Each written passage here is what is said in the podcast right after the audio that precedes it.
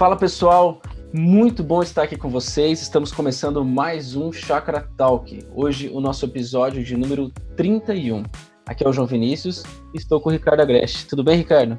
Tudo jóia, João. Muito bom estar novamente com você e com a Aquila nesse podcast. Bom, Ricardo, nós estamos é, com a série de reflexões Não Tenha Medo. E nessa série a gente tem falado sobre histórias de pessoas na, na Bíblia que tiveram dificuldades e que ouviram de Deus essa sentença, essa palavra, não tenha medo. E na primeira reflexão dessa série, o pastor Juliano trouxe a história de Abraão, falando sobre a trajetória de Abraão, quando Deus chama ele para sair da sua terra e ser bênção para todas as famílias do mundo. Só que em algum momento na história de Abraão, ele coloca em dúvida se Deus realmente ia cumprir a sua promessa. E eu creio que muitos ouvintes nossos talvez estejam em situações parecidas como Abraão. E eu quero começar com uma pergunta sobre isso. Nós temos razões para confiar em Deus? Nesse momento que a gente está vivendo? Será que Deus realmente se importa com a gente, tendo em vista que 2020 está desse jeito que está? Bom, João, a gente precisa perceber que a essência da sua pergunta, se a gente efetivamente pode confiar em Deus, ela tem relação com o diálogo que a serpente manteve com a primeira mulher no jardim aonde a serpente nada mais faz do que semear no coração da mulher a desconfiança das motivações de Deus. Se as motivações de Deus eram realmente boas, se Deus efetivamente é bom, se Deus ah, realmente ah, estava preocupado em cuidar dela e do homem. Da mesma maneira, a, a essência dessa dúvida a gente vê uh, no diálogo de Jesus com Lúcifer no deserto, quando Lúcifer vem e questiona a bondade de Deus. Uh, se Deus é bom, por que, que você uh, não tem o que comer? E, e Lúcifer tenta mover Jesus a ações é, a partir de si mesmo. Lúcifer tenta convencer Jesus de que ele deveria resolver os seus próprios problemas, porque se ele ficasse esperando nesse dito Deus bom, nesse Pai gracioso, ah, ele iria morrer ah, de fome no deserto. Então, essa é sempre uma indagação do nosso coração. É, aonde está Deus no momento que a gente está sofrendo? Se Deus é bom, por que, que nós estamos sofrendo. Agora, é, eu queria pontuar que quando Abraão, como você fez menção, a, a primeira reflexão dessa série, Não Tenha Medo, a, Abraão vive um momento vitorioso, ele tem uma vitória sobre inimigos de uma guerra, mas quando ele chega em casa e ele olha é, para a família dele, ele levanta um questionamento a Deus, dizendo: Se o Senhor é comigo, por que, que o Senhor não me deu um filho? Ah, se o Senhor diz que vai fazer de mim uma grande nação, como o Senhor vai fazer uma grande nação se ah, o Senhor não me deu nem mesmo um filho, né? um filho legítimo? Então aí é, eu queria pontuar três coisas. A primeira delas é que no momento em que essa dúvida assalta o nosso coração, nós precisamos sempre nos lembrar que a história ainda não acabou, que nós estamos no meio de uma trama. Se as nossas vidas são ah, como um livro, quando nós estamos enfrentando momentos em que essas dúvidas emergem, nós precisamos nos lembrar que nós estamos num capítulo dessa vida que se encontra no meio de, desse livro e a história ainda não terminou. Consequentemente, eu acho que outras duas coisas precisam vir às nossas mentes e corações com o propósito de nos renovar. Pelo menos na minha caminhada pessoal, em momentos em que essa crise me assalta, sempre é bom eu olhar para o passado e perceber tudo quanto Deus já fez na minha vida no passado, como Ele foi imensamente gracioso, como Ele me conduziu a lugares e a situações que eu nunca um dia imaginei. Como no passado eu já vivi momentos difíceis que eu olhava ao meu redor e pensava, agora não tem mais jeito. E teve jeito. Deus me conduziu. Então, em momentos em que esse sentimento assalta o nosso coração, nós precisamos olhar para o passado e trazer à nossa memória o que nos traz esperança, trazer à nossa memória os atos e os feitos de Deus no passado das nossas vidas. E, como eu sempre digo, o mesmo Deus que nos conduziu até aqui é o Deus que vai nos conduzir a partir daqui. E a terceira e última coisa que eu acho que nós precisamos trazer à nossa memória quando nós somos assaltados por esse sentimento e por esse questionamento. Nós precisamos nos lembrar que o futuro o futuro que realmente vai nos preencher e vai nos libertar de toda a dor, de todo o sofrimento gerado por decepções, por frustrações, por privações, é aquele que vai ser concretizado e é retratado em Apocalipse 21 e 22, quando Jesus nos oferece uma nova criação quando Jesus restaura todas as coisas, quando Ele enxuga dos nossos olhos toda lágrima e Ele nos acolhe ah, num espaço, numa relação aonde nós não vamos mais ter definitivamente dor, pranto, Covid-19 ou qualquer outra pandemia, ah, lutas, divórcios, traições. Nós vamos viver uma outra realidade. Ele nos trouxe novamente para o jardim. Então, eu sempre gosto de pensar que em momentos em que o meu coração é levado a questionar a bondade de Deus via de regra, ah, esse é um momento onde eu estou passando por dificuldades e Deus está tentando me lembrar também que a minha casa permanente, a minha moradia permanente, o meu lugar aonde eu vou ter realização plena, não é na história que eu estou construindo, mas é na nova criação que ele está construindo para todos nós. Então, esses questionamentos emergem e quando eles emergem, nós precisamos nos lembrar que ele é muito antigo, que ele está presente na vida de homens e mulheres ao redor da Bíblia. Nós precisamos olhar para o passado e alimentar o nosso coração do que Deus já fez. Nós precisamos olhar para o futuro e lembrar que a realização plena e a extinção de toda dor nós só vamos ter quando nós contemplarmos Jesus face a face, e esse deve ser o nosso maior anseio. Isso não deve nos levar à alienação, mas deve nos levar a um engajamento na história com a certeza de que nós vamos viver dias eternos em que os nossos olhos não terão mais lágrima, nem dor, nem sofrimento. É, Ricardo, enquanto você falava, é, eu penso que algo que está muito forte é o cuidado que Deus tem sobre as nossas vidas. E na segunda reflexão, dessa série, você citou, Ricardo, que os seres humanos são resistentes a mudanças. Como que a ideia de que Deus está no controle, no cuidado de tudo, nos ajuda a encararmos as mudanças sem termos resistência? Bom, João, eu acho que primeiro a gente precisa levantar a pergunta por que nós, seres humanos, somos tão resistentes a mudanças. Né? Eu até fiz menção que o ser humano é tão resistente à mudança porque mudança demanda esforço e por isso mesmo o ser humano inventou a roda. Assim, se ele tiver que se mover, ele não precisa fazer esforço. Mas eu, eu costumo pontuar quatro razões principais porque nós, seres humanos, não nos sentimos confortáveis com mudanças. A primeira delas é porque mudanças nos tiram da nossa zona de conforto. Muitas vezes nós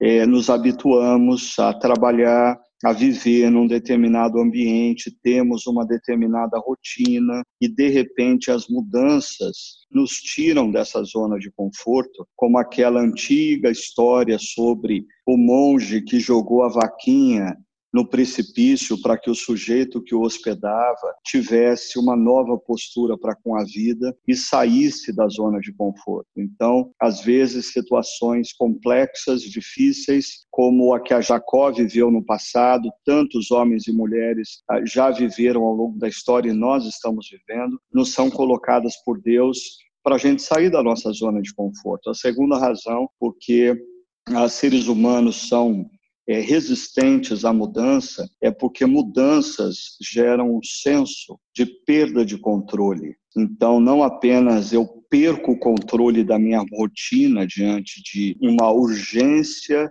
que surge e muda tudo, mas quando eu estou numa empresa e um chefe sai e o outro chega ah, e ele impõe mudanças, isso me gera desconforto, porque no contexto anterior eu tinha algum controle, eu já tinha até desenvolvido uma amizade com meu chefe, de vez em quando eu saía para almoçar com ele, eu tinha alguma ascensão e influência ao coração dele. Agora, um novo chefe muda por completo e eu tenho a sensação de que eu perdi o controle. Uma terceira razão para resistência à mudança é porque mudança ah, demanda aprendizado e aprendizado gera dor. Não existe aprendizado sem dor. É, e a mudança nos convida a aprender a viver num outro contexto, aprender com o que a gente é, não, não domina, entrar numa dimensão que nós nunca estivemos antes. E, e tudo isso gera dor, aprendizado, é, eu diria como o desenvolvimento de musculatura. Ah, você precisa se exercitar e o exercício, sempre que você fica muito tempo sem ir numa academia e você volta, você descobre que você tem músculos que você nem lembrava que eles existiam. Por quê?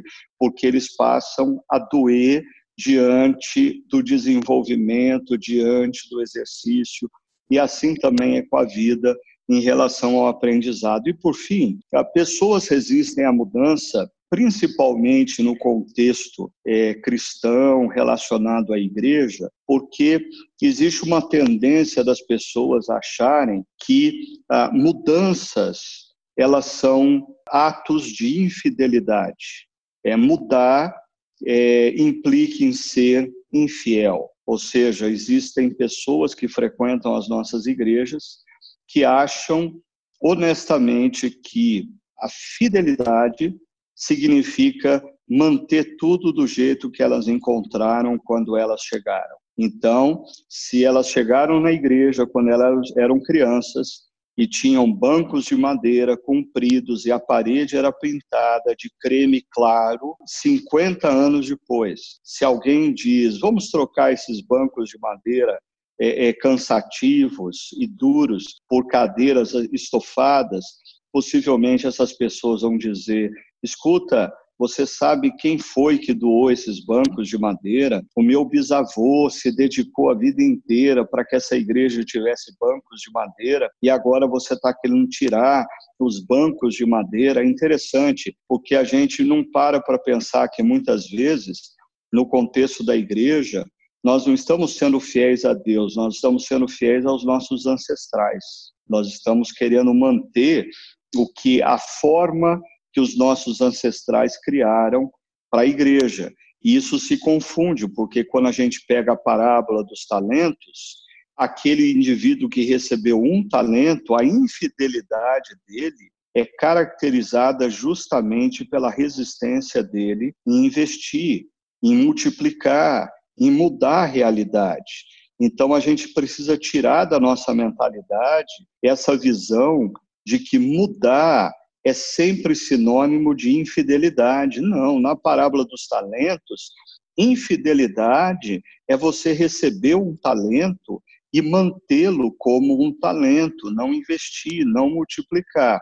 Agora, você perguntou, João, como a gente pode é, é, encarar essa questão de que Deus está acima de tudo, de todos, Ele está no controle da história e como isso uh, se relaciona com o desafio à mudança. A gente precisa lembrar que, por exemplo, Deus está acima de tudo e de todos e Deus está conduzindo a história, mas isso não poupa Jacó de ter que sair de Canaã com 130 anos e aprender a viver no Egito. Deus está no controle e acima de tudo e de todos, mas isso não poupa o povo de Israel, depois de 400 anos no Egito, ter que sair e viver a experiência do deserto. Deus está acima de tudo e de todos, mas isso não muda o fato de que o povo, quando aprendeu a viver no deserto depois de 40 anos, Deus disse: agora vocês vão ter que aprender a viver numa terra, vocês vão deixar de ser nômades e vocês vão cultivar na terra de Canaã. E mais tarde, quando esse povo se move para o exílio babilônio, e mais tarde, quando esse povo volta para a terra, então a consciência de que Deus está acima de tudo e de todos deveria nos deixar mais confiantes em aceitar, assimilar ah, os processos de mudança, porque o que não muda na história ah, é a missão que Deus nos deu, de sermos bênçãos a homens e mulheres ah, que nos envolvem, que nos cercam. O que muda é o cenário. Nós, como uh, filhos e filhas de Deus, nós não temos a opção de escolher o cenário que Deus nos coloca. Nós precisamos viver a missão, seja qual for o cenário. Então, os cenários nos convidam à mudança. Nós precisamos nos lembrar que, acima de tudo, nós temos um Deus que estará conosco em todos os caminhos, enquanto nós estivermos comprometidos com a missão de ser bênção, seja qual for o contexto.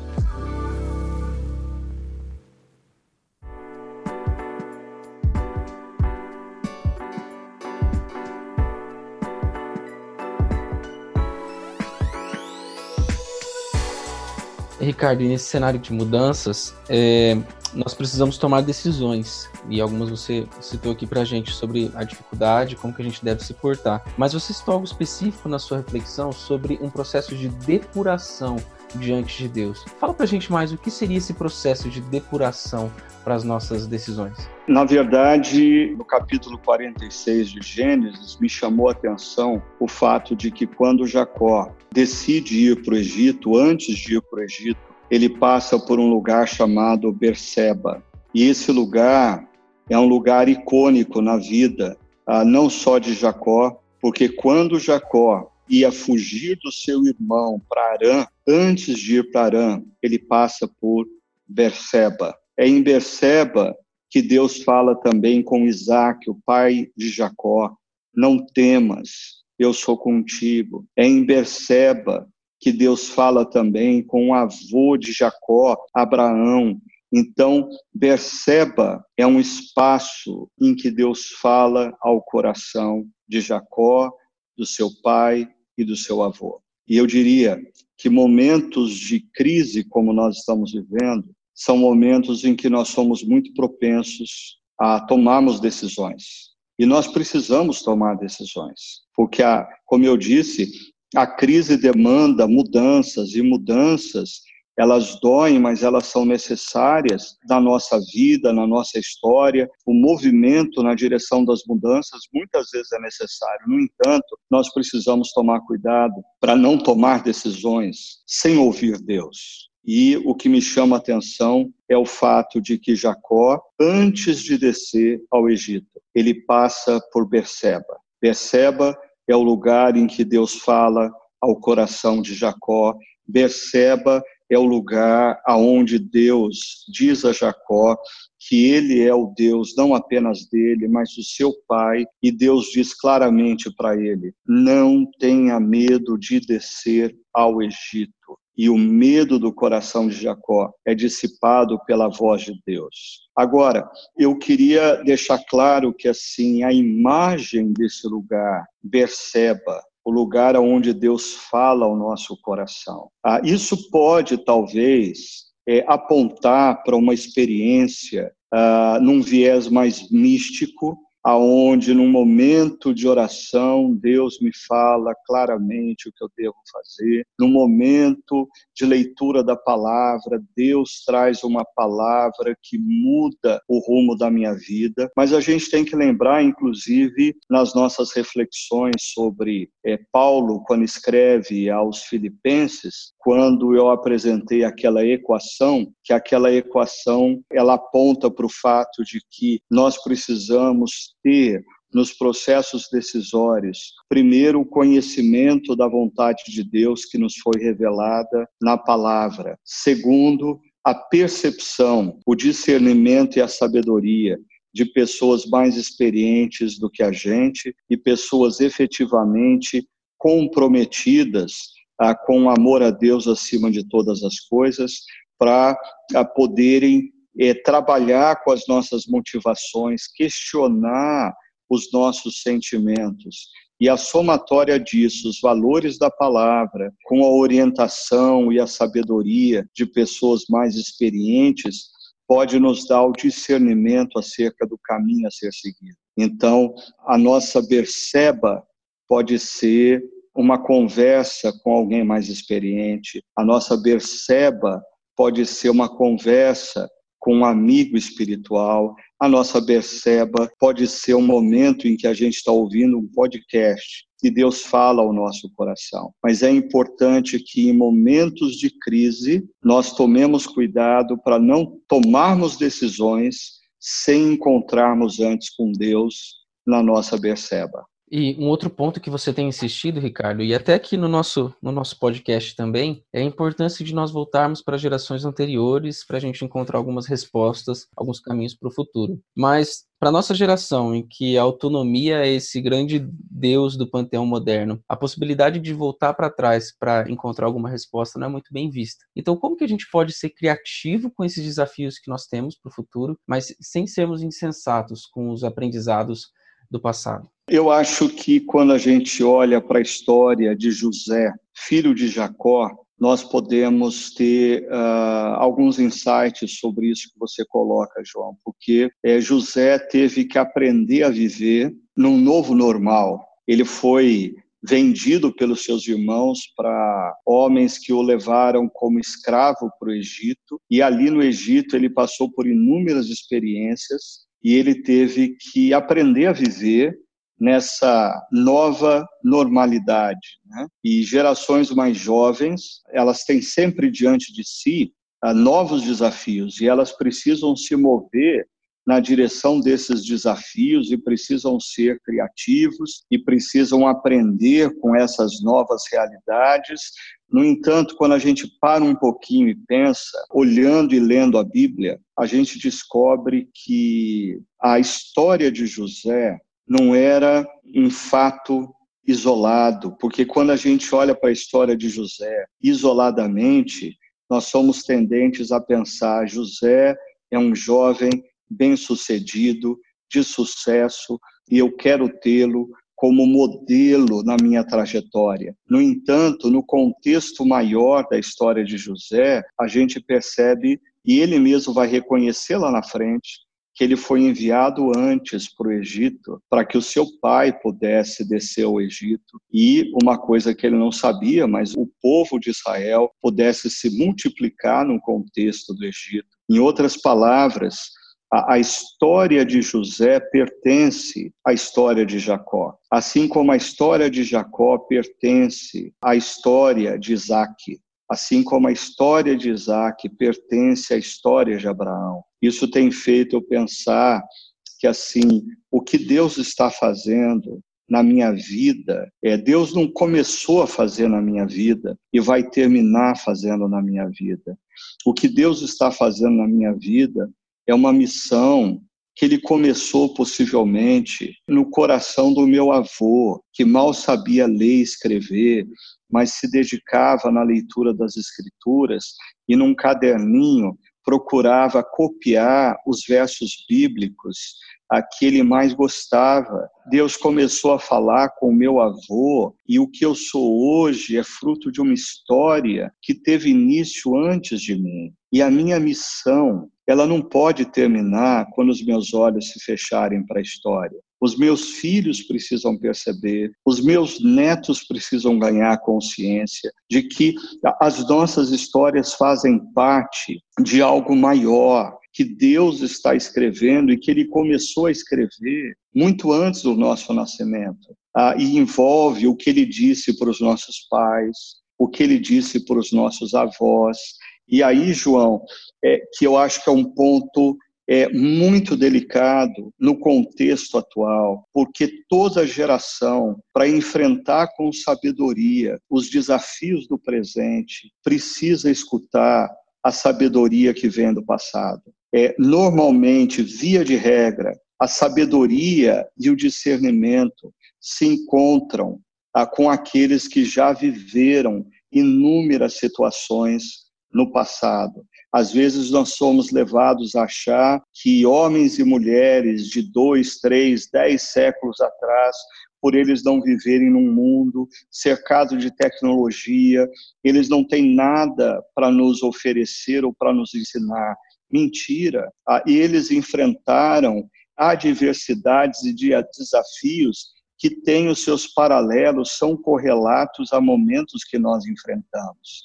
Ah, e nós precisamos da sabedoria que vem do passado. Então, eu diria, para mim, é, eu tenho pensado muito é, que a minha vida ela não é ah, um livro isolado, mas ela é um livro que se transforma num capítulo apenas quando eu penso que Deus já vinha falando com meu pai, já vinha falando com meu avô, e o que Deus está falando ao meu coração, ah, eu preciso contar para os meus filhos, isso vai fazer parte da missão deles, e os meus netos vão ouvir das minhas experiências com Deus, e ele vai enfrentar os desafios do futuro, tendo na sua mente as lições aprendidas, talvez, da sabedoria do avô. Então, essa dimensão nós precisamos resgatar, porque ah, senão ah, nós vamos nos dar mal ah, em tentar responder aos desafios do presente, tão somente com a nossa criatividade e recursos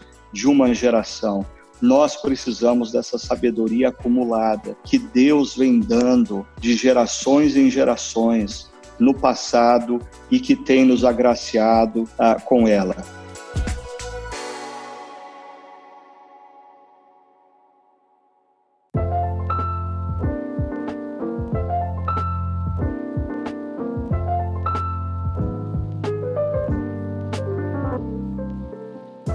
Ricardo, é, a gente recebeu uma pergunta aqui da Joyce, e eu queria ler ela, que ela se relaciona um pouco com o que a gente acabou de conversar. Ela diz o seguinte: Na reflexão sobre o Deus de meus pais, eu fiquei com uma dúvida. Eu venho de uma família católica e meus pais têm uma participação bem ativa na igreja. Eu, porém, não consegui criar uma relação concreta com Deus na igreja católica. E com a pregação do último domingo, eu fiquei num impasse. O quanto essa busca pelo meu caminho na chácara é uma busca da autonomia e o quanto eu devo seguir nele. Caso eu devo seguir, qual seria a melhor maneira de lidar de maneira respeitosa com a história e os sentimentos dos meus pais e, em especial, da minha mãe, que é quem mais sente a minha ausência na Igreja Católica? Oi, Joyce. Excelente pergunta, querida. Eu imagino que muitas outras pessoas ficaram com a mesma dúvida, então, obrigado por você me dar essa oportunidade eh, de lançar luz sobre essa questão. Né? Bom, primeiramente, o princípio que a gente tentou abordar sobre a importância de você ter conexão com as gerações anteriores, com a sabedoria a, da de gerações anteriores e a percepção de que Deus não começou a trabalhar na sua vida, mas Deus já vinha trabalhando na sua vida através dos seus pais, dos seus avós.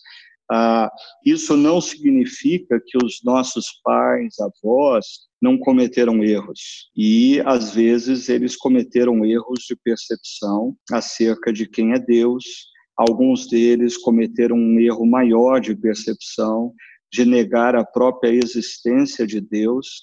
E, às vezes, numa determinada geração, existe essa descoberta de quem é Deus, de quem é o verdadeiro Deus, uma rendição ao amor de Deus oferecido por nós através da vida, morte e ressurreição de Jesus, e uma nova caminhada tem início aí. Então, ah, o fato de você fazer descobertas importantes na sua espiritualidade, que revelam a você biblicamente é quem é Deus, o que ele está fazendo na história, o que ele espera de você, não significa uma ruptura completa com tudo o que os seus pais e avós fizeram por você. Ah, significa, sim, que você está se rendendo ao senhorio de Jesus ah, como a verdade absoluta na sua vida ah, e, e, talvez algo que a Joyce ou outras pessoas que estão nos ouvindo possuem pais e avós que ainda não entenderam essa realidade. Mas perceba que o fato de eu assumir uma caminhada com Jesus não muda o fato de que gerações anteriores ah, continuam me oferecendo a sabedoria e discernimento para o enfrentamento das dificuldades no presente. Até porque eu diria que existe um conceito teológico que é chamado de graça comum. Deus não derramou sabedoria só sobre pais e avós cristãos. Deus derramou sabedoria ah, sobre homens e mulheres que muitas vezes nunca tiveram um vínculo concreto e genuíno com ele. Então, o princípio da nossa honra aos pais, que é um princípio de honra aos antepassados, ele não se restringe ao fato dos nossos pais serem discípulos de Jesus. Né? Quando nós caminhamos com Jesus, há uma expectativa que ele tem para nós é que, diferentemente de outras gerações que desprezam os idosos na sociedade, que acham os idosos descartáveis e que só olham para o futuro e desprezam o valor e o tesouro da sabedoria acumulada do passado, como discípulos de Cristo, nós olhamos para o futuro, valorizamos o futuro, mas temos como ponto de referência as experiências vividas também, ah, não apenas pelos nossos pais biológicos, mas também pelos nossos pais espirituais, aqueles homens e mulheres que vieram antes de nós e viveram as adversidades e as crises da vida e que nós devemos conhecer como que eles reagiram, como que eles fizeram, isso pode ser de grande valor para cada um de nós nesse momento.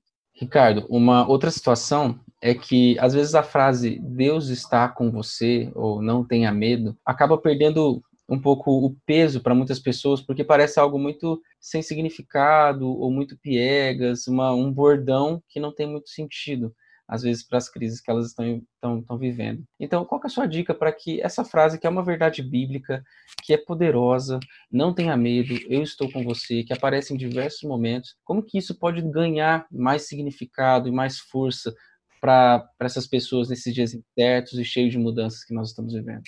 Ah, eu queria só, João, é, relembrar uma coisa que a gente disse no início do podcast. Eu acho que uma forma de você ouvir essa frase, não tenha medo, Deus é com você, ah, com outro sentido, é você gastar um tempinho lembrando-se do seu passado, tá? lembrando o que Deus já fez, lembrando de situações que você olhou e disse agora não tem mais jeito e teve jeito.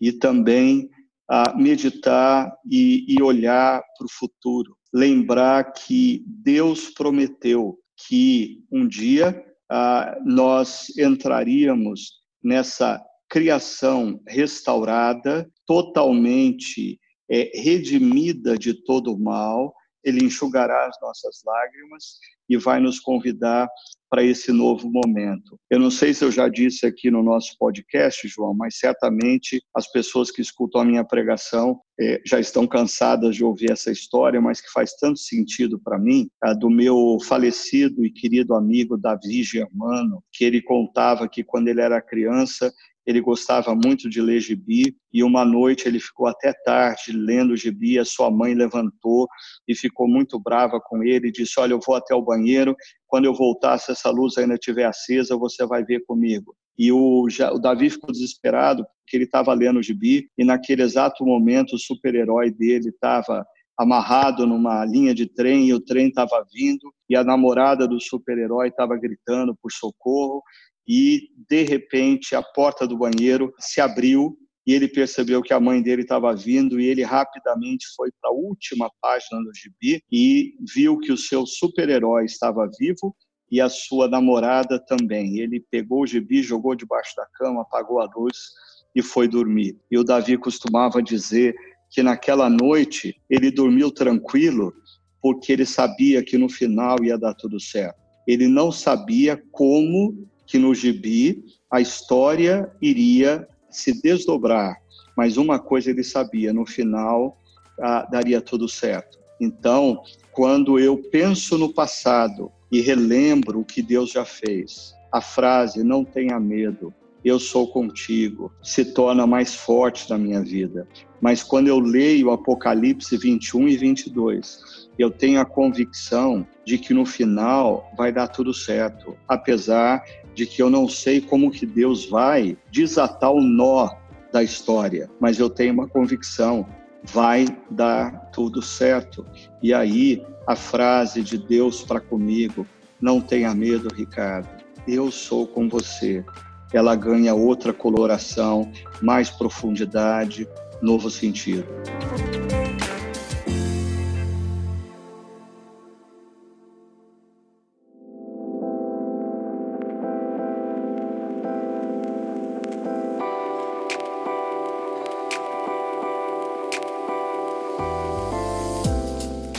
Ricardo. E eu queria trazer também aqui uma pergunta do Davi, porque ele questiona o seguinte: ele fala que na história recente a gente tem muitos exemplos que, diante de crises é, profundas na nossa sociedade e o medo que tem a ver com elas, a, a, sociedade tenta estabelecer inimigos que são culpados. E isso acontece em vários momentos. É, até surge um conceito que ele fala aqui, que é da Hannah Arendt, que é de banalidade do mal. Então, o que o Davi quer saber é o seguinte: ele quer saber se você concorda com essa perspectiva e se ela de alguma forma se enquadra na falta da confiança em Deus. E se você vê isso acontecendo no cenário evangélico brasileiro. Bom, certamente eu concordo com o fato de que o ser humano ah, precisa achar um culpado para situações de crise. Né? Isso uh, começa em Gênesis 3, quando Deus vem e diz: Abraão, o que, que você fez? E Abraão diz: Não, não fui eu, foi a mulher que o Senhor me deu. Então, Abraão, numa só fala, é, coloca a culpa na mulher e em Deus, porque foi Deus quem deu a mulher para Abraão, segundo a linguagem de, Abra... Perdão, de Adão. Então, isso começa lá em Gênesis 3, essa tendência do ser humano uh, de não assumir responsabilidades e buscar atribuir a culpa a outros. Hoje pela manhã, eu estava lendo um, um, texto de Domenico De Massi e ele dizia que justamente é, depois dos últimos séculos, os seres humanos terem atribuído a razão do sofrimento e do mal a sistemas. Né? Então, o mundo capitalista dizia que o problema do mal era o mundo comunista, o mundo comunista dizia que o problema do mal era o mundo capitalista. De repente, nós estamos vivendo um momento em que o ser humano ele está se deparando com a própria culpa. O problema do nosso planeta está se degradando, o problema da proliferação de enfermidades está grandemente associado ao comportamento humano ao comportamento humano. Ah, e isso vem ao encontro do que a Bíblia diz desde o início. A razão ah, de todo mal que nos envolve, quando nós olhamos o mundo que nos cerca, nós precisamos lembrar que não era para ser assim. Mas ele se tornou do jeito que se tornou, porque os nossos primeiros pais decidiram romper com Deus Criador e decidiram abraçar uma trajetória autônoma, uma trajetória independente. Eles literalmente disseram para o Deus Criador: muito obrigado pelo seu carinho criando esse universo, mas a partir daqui nós cuidamos da própria vida. Nós somos capazes de construir a própria história e hoje nós temos o que temos. Então nós olhamos ao redor e nós precisamos perceber, não era para ser assim. Ah, é assim porque os nossos primeiros pais romperam com Deus Criador. Agora, o, o, problema que o Davi aponta do, do, do meio evangélico brasileiro, eu diria que a grande tendência do mundo evangélico brasileiro é dizer que ah, tudo que nos cerca é, de mal acontece por causa do diabo. Né? O diabo é a razão maior para todo mal. Tudo que me acontece de mal é Lúcifer provocou. Né? E eu me lembro, quando eu era ainda jovem, de um pregador que ele descrevia de uma maneira muito irônica, de que ele estava andando por uma rua e ele viu Lúcifer sentado na sarjeta, ah, chorando, de soluçar, e ele se aproximou e perguntou por que que Lúcifer estava soluçando e chorando tão intensamente, e Lúcifer respondia para ele que ele estava cansado de ser culpado de tudo, segundo os evangélicos. Né? Eu não estou dizendo que Lúcifer não tem culpa. Lúcifer tem culpa, sim. Ele induziu os nossos primeiros pais ao mal e ele continua colocando armadilhas nos nossos caminhos. No entanto, eu acho que muitas vezes no mundo evangélico atribuímos a Lúcifer determinadas coisas é nos isentarmos de uma responsabilidade que é muito nossa. Nós, muitas vezes, tomamos caminhos equivocados. Nós sofremos porque nós tomamos caminhos que não são os de Deus. Nós insistimos, como os nossos primeiros pais, aí na direção contrária dos valores e princípios da palavra de Deus, achando que Deus entende muito de mundo antigo, ele não entende tanto de mundo contemporâneo. Então, no mundo contemporâneo, eu resolvo agir segundo a minha própria cabeça, segundo o meu próprio desejo, segundo a minha própria capacidade, e aí a gente se dá mal não porque Lúcifer nos trouxe o mal, a gente se dá mal porque nós fizemos opções erradas, porque nós tomamos caminhos errados. E, e nós estamos sofrendo a consequência de caminhos errados que nós tomamos, em alguns casos. Então, eu acho que sim, o ser humano tem essa tendência de procurar culpados em todo momento como esse que nós estamos vivendo. E os evangélicos brasileiros têm a mania de atribuir a Lúcifer a culpa de todas as coisas. E o meu problema com isso é que isso nos isenta de uma responsabilidade. Ah, nós não temos cuidado da natureza. A maneira como nós temos vivido é irresponsável. Nós não temos cuidado dos mais pobres e marginalizados. Nós não temos sido um povo evangélico no Brasil que transforma a ética dos nossos políticos. Parte do nosso sofrimento tem a ver com a nossa omissão ou com a nossa falta de postura ou com a nossa falta de caráter de Cristo nas nossas vidas, nas nossas falas, nos nossos comportamentos, e a gente precisa assumir essa responsabilidade e fazer como em inúmeras situações do passado o povo de Deus teve que fazer, se aproximar de Deus, pedir perdão, pedir a graça dele, renovar o amor e mudar de vida, mudar de postura.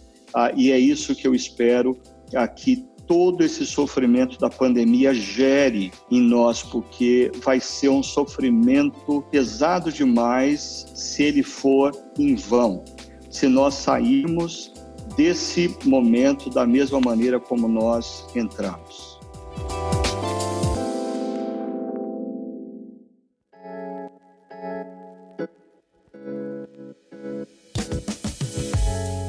É que seja a nossa a nossa ação, né, em relação a tudo isso, né, que a gente consiga ver a nossa parte, nossa responsabilidade e possa então de fato é, mudar aquilo que precisa ser mudado. Né? Acho que essa sua fala ela resume bem aí tudo que a gente tem conversado. É, Ricardo, e para o nosso próximo fim de semana iremos continuar a série é, Não Tenha Medo, só que agora diante do novo normal, desse cenário que tem se instalado aí. O que, que vem por aí? Ah, eu queria fazer ah, nessa próxima reflexão um paralelo entre o que acontece no final do livro de Deuteronômio e o que nós estamos vivendo hoje, porque aquela geração do final de Deuteronômio aprendeu a viver no deserto. Para eles, a normalidade era viver no deserto. A normalidade era acordar de manhã e encontrar o maná a, a normalidade era ter carne quando Deus mandava cordonizes. A normalidade era usar a mesma roupa e a mesma sandália, aquela roupa e aquela sandália não envelhecia. De repente, eles precisam adentrar num novo normal. Viver em Canaã iria imprimir é, um outro paradigma para a vida deles as roupas deles iam começar a se tornarem velhas, as sandálias iriam estragar, não ia ter maná. No dia seguinte, ao adentrar em Canaã, eles iam ter que plantar, eles iam ter que cultivar. Tudo isso, é, a gente sempre vê a entrada na terra de Canaã como uma boa notícia, e eu acho que ela tem a dimensão da boa notícia, mas tudo que nos é estranho e aquela geração nunca tinha estado em Canaã. Aquela geração só conhecia o deserto. Então, diante do desconhecido, o que nos assalta é o medo. E o que que Deus vai dizer para aquela geração? Não tenham medo. Então, nós estamos vivendo um momento de transição cultural essa pandemia ela está gerando mudanças e a gente vai falar um pouco sobre essas mudanças, mudanças drásticas em várias áreas da vida. E isso está gerando medo, medo de perder o emprego, medo de não ser competente, ah, medo de ter dificuldades no futuro, medo acerca de faltar o básico em casa. Agora toda essa nova normalidade que nos gera tanto medo, ela precisa ser encarada na perspectiva de que Deus está prometendo que estará conosco e ele vem ao nosso encontro diante de um novo desafio, um novo momento de vida para nos dizer: não tenha medo. A gente vai conversar sobre isso na próxima reflexão dessa série.